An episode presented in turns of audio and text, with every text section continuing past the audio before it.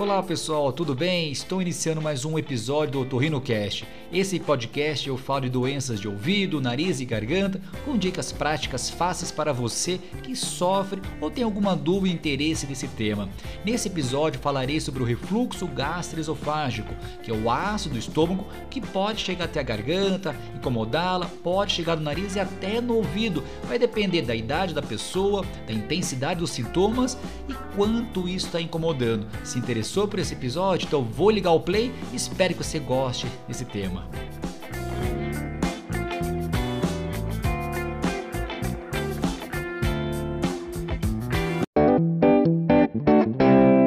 Você sofre de refluxo gastroesofágico ou tem essa suspeita? Será que está acontecendo? Esses sintomas são refluxo? Sabia que ele pode atingir a tua garganta, o teu nariz e até teus ouvidos? Sim, eu vou contar para você desde quando afeta adultos e até criancinhas e bebezinhos. Mas antes disso, vou pedir um favor para você. Curta esse vídeo, compartilhe para mais pessoas poderem assistir esse conteúdo e não se esquece de inscrever aqui no canal, assim você vai me ajudar, que o meu objetivo agora é chegar a 100 mil inscritos e conto com você para me ajudar nisso. Então, primeira coisa, o que é o refluxo gastroesofágico? Vamos lá, nós temos o estômago, o esôfago e a garganta. Essa transição pode estar acometida de ácido que vem do estômago. Não deveria. O ácido do estômago só deve ficar onde? No estômago. Ali na transição, até vou aproveitar, vou mostrar para vocês uma imagem aqui que vai ser mais didático para nós. Olha aqui, ó. Doença do refluxo gastroesofágico. Então, o que significa? Nós temos o estômago aqui, certo? E esse ácido tem que ficar nessa região e no máximo descer em região do odeno, intestino e embora. Só que tem pacientes que têm muita produção de ácido ou então tem uma alteração no esfíncter esofagiano inferior, como se fosse uma fechadura que não deixa o ácido subir. Pode ter uma alteração ali, a famosa hernia de ato, ou mesmo um enfraquecimento desse esfíncter, ou seja, essa fechadura, essa, essa porta para fechar para não subir. Então o que pode acontecer? Se tiver muito ácido ou tiver alteração associada ou não ao esfíncter, pode subir esse ácido até a região do esôfago, que é o, que, é o cano que liga a garganta ao estômago, e pode chegar até onde? Ó? Na garganta, às vezes for tão intenso no nariz, no ouvido. Quais são os sintomas quando acontece isso? Podemos dividir em duas partes. Tá? Aquele paciente que tem sintomas também de estômago e de esôfago, vamos ler junto aqui? Aqui já fala para nós certinho. Aqui, ó. Sintomas chamados esofágicos. Quais são? Azia, aquela queimação que volta, que pode ser no estômago ou que vem até a garganta, que é a regurgitação ácida. Pode dar disfagia, que é dificuldade para engolir e até náuseas e vômitos. Mas está falando para mim, doutor Paulo, mas eu não sinto isso e meu otorrino falou que é refluxo. Mas pode acontecer isso? Pode sim. Esse outro lado aqui, ó, são chamados sintomas extraesofágicos, ou seja, não precisa estar tendo sintomas no esôfago e no estômago. Você pode ter sintomas só nessa região. Por isso que é muito comum o paciente vir ao otorrino de primeira vez, a gente falar que é refluxo, ele ficar um pouco na dúvida porque ele não tem azia e queimação, ou então ele já sabe disso e ele não tinha correlacionado uma coisa com outra. Quais são os sintomas, principalmente na garganta?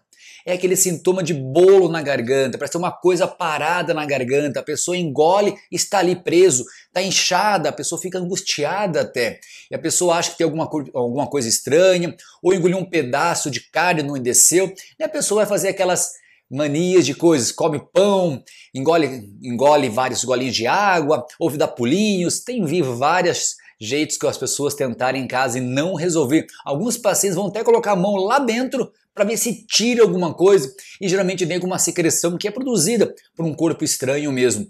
E lembrando que não deve mexer nada lá dentro, tá? Deixa para o teu torrino. A chance de você machucar é muito grande e vai daí sim machucar e esse machucado vai dar sintomas em você. Então vai dar sintomas que é o pigarro também. Tosse seca pode acontecer. Você que vive com tosse seca, já tomou anti, antitussígeno, remédio para tosse seca, já tomou vários xaropes, usou bombinha e ainda continua, pode ser o refluxo gastroesofágico. É importante, sim, procurar o pneumologista para ele descartar qualquer alteração no teu pulmão, que às vezes a tosse seca pode ser asma. Nós vamos ver daqui a pouquinho tem relação com refluxo às vezes. E também pode alterar, sabe o que? A tua voz. Você pode ter rouquidões por isso. É muito comum pessoas que já estão acima do peso, tão fofinhos, estão com aquela barriguinha, né? Isso pode acontecer porque quando a gente deita, aquele ácido pode voltar e quando a pessoa tem a barriguinha mais avantajada, avantajada aquele peso da barriga favorece subir o ácido, principalmente quando a gente deita à noite ou durante o dia também. Então isso é importante. Então, dar pigarro, tosse seca, uma coisa presa na garganta, parece que não desce, não sobe. É bem angustiante para as pessoas. Outra situação, dependendo da idade, geralmente mais crianças, bebezinhos, é bem comum ter refluxo, que às vezes vomita, vai, vai dar uma má, vomita logo em seguida, ou então fica regurgitando bastante, que pode chegar até a região nasal. Vou mostrar aqui para vocês, ó. Então olha aqui. Então aqui a garganta, tá? Aqui vai até a região da, da boca, que é a língua, tá bom? Então esse ácido vem lá de baixo e pode chegar aqui. E também pode chegar onde? Na parte nasal. Como a criança é pequenininha, então dependendo quão forte é o refluxo dela, pode sim chegar na região nasal e até na região dos ouvidos, tá? Tá vendo esse buraquinho aqui, ó? Vou te mostrar uma outra imagem para vocês. É esse caninho aqui. Ó, a orelha, é o canal do auditivo, e aqui esse caninho, a tuba auditiva. Então aquela secreção, aquele ácido pode chegar por aqui e dar infecções de ouvido nessa criança. Então, quando às vezes a mamãe ou o papai vai no pediatra, a, a, pediatra fala, ou um otorrino mesmo, tem bastante otorrino que faz consulta em crianças pequenas, na parte da otorrino, a gente orienta a mamãe ter cuidados com a mamada, tá? Porque dependendo da mamada, pode refluir e para o narizinho e para o ouvido. Se for para o ouvido, dá otites, tá? Que as infecções de ouvido, otite média, infecções de ouvido médio. E na criança, se for nasal, quais são os sintomas? Congestão nasal, produção de secreção e às vezes confundindo até com sinusite ou rinite até, sabia? O que acontece? Não devia ter ácido na região nasal. Se está ali, vai acontecer o que? Vai inflamar. Inflamar faz o que? Incha o nariz por dentro. Associadamente ao que? A, produ a, a produção de secreção. Se a secreção tiver contato com vírus e bactéria, daí é outra coisa, daí provoca sinusite bacteriana. Mas normalmente, essa sinusite em bebê que eles falam pode ser o refluxo somente. Então, se você mudar o jeito da mamada, não mamar e logo após deitar, vai ajudar muito a tua criança na respiração e nas secreções e nas infecções de ouvido também. Doutor Paulo, se me identifiquei com várias coisas. Vamos ver mais coisas que pode ser o refluxo. Vamos ler junto aqui, pode ser? Ó, então sintomas extraesofágicos. Pode dar tosse, já falamos. Dor torácica, às vezes acha o ácido sobe tanto na região da garganta que dá uma dor na região do peito, sim.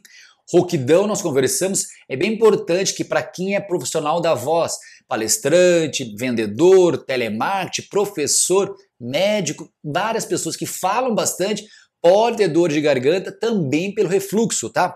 Dificuldade para engolir também, dificuldade de deglutição, como vocês podem ver aqui. Broncoespasmo parece que é uma asma, às vezes chia o peito também.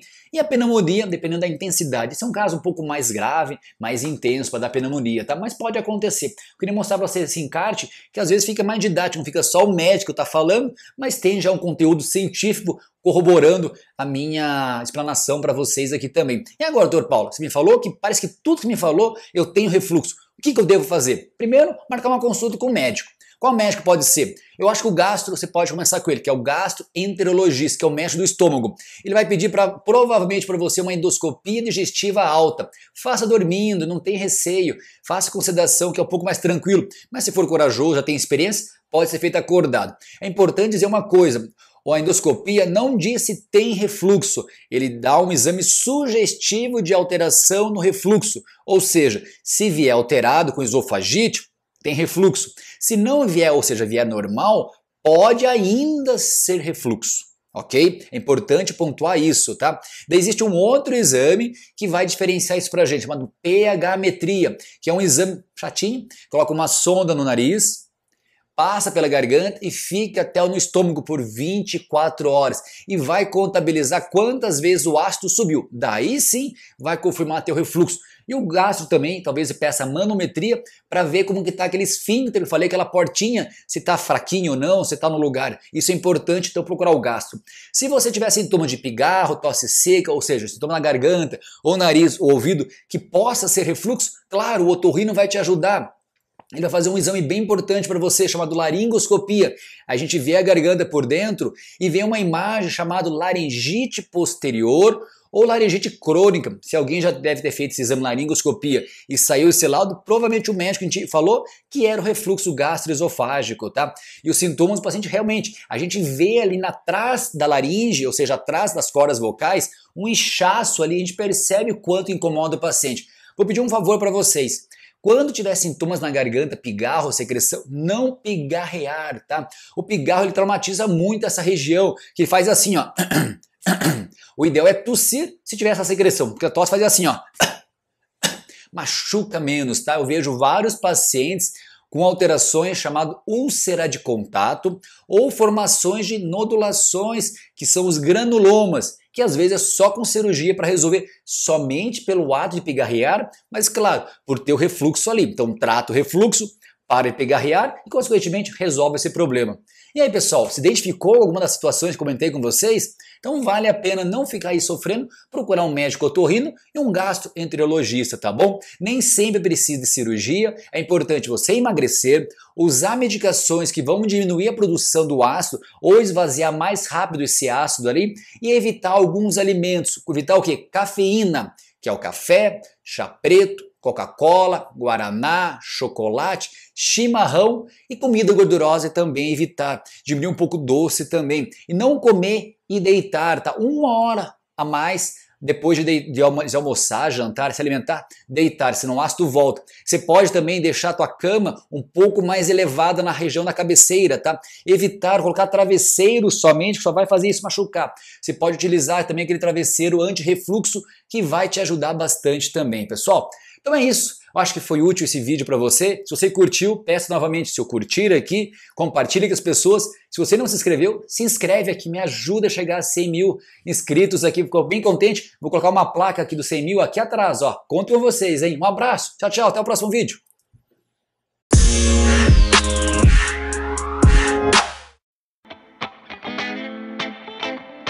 E aí pessoal, gostaram desse tema? Eu vejo que é muito comum no consultório e nas consultas online que eu tenho feito agora pela telemedicina. Os pacientes têm reclamado muito desse pigarro, alguma coisa presa na garganta, principalmente agora na pandemia, que as pessoas ficaram mais em casa, engordaram, pararam de fazer exercício, está muito comum agora. O emocional também pode piorar essa queixa. Pessoal, fico muito feliz que vocês tenham acompanhado meus episódios aqui no Otorrino Cash e quero que vocês sigam o lema do Otorrino Cash. Escute, sinta e fale esse podcast para outras pessoas. Até o próximo episódio e espero as tuas mensagens nas minhas mídias sociais, Facebook, Instagram e veja meus vídeos no canal do YouTube. Um abraço!